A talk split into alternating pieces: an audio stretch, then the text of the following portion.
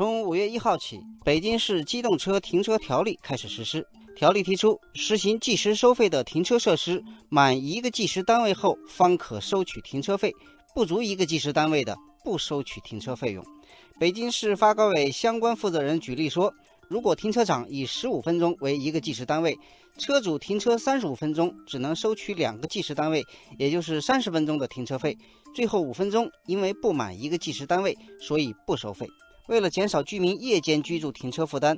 条例将占道停车场白天停车时段由原来的早上七点到晚上九点改为早上七点到晚上七点，延长了夜间停车时段。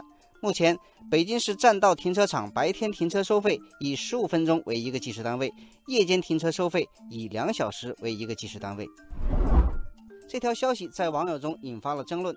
网友小心语说：“这个政策出台的非常好，鼓掌！建议把计时单位加长到三十分钟，可以吗？”网友蓝月天空却有自己的担心。他说：“大城市的停车位是稀缺资源，就应该用适当的价格来控制。现在还给免费优惠，可能会加剧交通拥堵。”还有网友吐槽一些停车场的乱收费现象。网友烟花榴莲说：“这次的停车条例虽然好，但万一执行不下去怎么办？”网友最后的倔强建议：应该来个全市大检查，查一查乱收停车费和假收费员。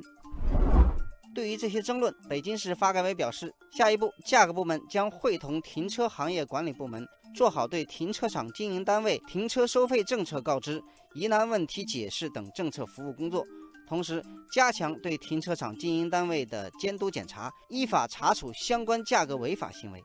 网友晴天丸子提醒。如果各位小伙伴发现有停车场不按新政规定乱收费的，可以向停车场所在区发改委价格举报中心举报，或者拨打幺二三五八价格举报热线。